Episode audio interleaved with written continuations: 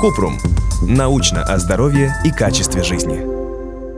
Почему люди хлюпают, когда пьют? Кратко. С детства нас учат не хлюпать чаем или супом, потому что это дурной тон. Но, например, в странах Азии это обычное дело и, наоборот, является частью этикета. Для азиатов прихлебывать в том числе знак благодарности и способ сказать, что суп или чай настолько хорош, что невозможно дождаться, пока он остынет.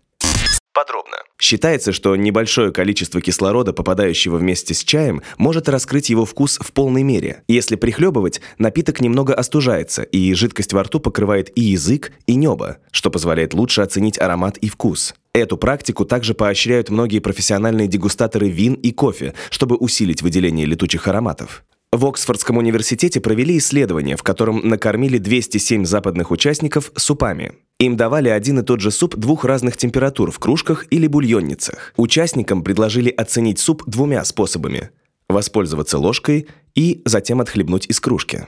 Исследователи обнаружили, что для участников суп из кружки оказался более насыщенным, хотя они чувствовали себя застенчиво, прихлебывая его. Кроме того, что прихлебывание обостряет вкусовые ощущения, оно позволяет проглотить суп или чай при более высокой температуре, что также может незначительно повлиять на вкус или даже вязкость жидкости. Мизофония – это состояние, когда специфические звуки, например, чавканье или прихлебывание, вызывают раздражение и тревогу. Мизофония возникает непредсказуемо и по неизвестным причинам. Она еще не признана психическим расстройством и активно изучается. Для облегчения этого состояния можно воспользоваться берушами или наушниками с шумоподавлением и попросить окружающих не издавать таких звуков, потому что их можно контролировать. Что в итоге? Чтобы сохранить хорошие манеры за столом, но получить удовольствие от напитка и раскрыть весь его вкус, можно просто подержать жидкость во рту немного дольше. Но если вы решили насладиться чашечкой вкусного чая в одиночестве, не бойтесь немного пошуметь, делая первый глоток. Если у вас возникли вопросы, пишите нашему боту в Telegram регистратура Купрумбот.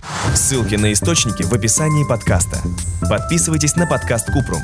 Ставьте звездочки, оставляйте комментарии и заглядывайте на наш сайт kuprum.media. Еще больше проверенной медицины в нашем подкасте «Без шапки». Врачи и ученые, которым мы доверяем, отвечают на самые каверзные вопросы о здоровье. До встречи!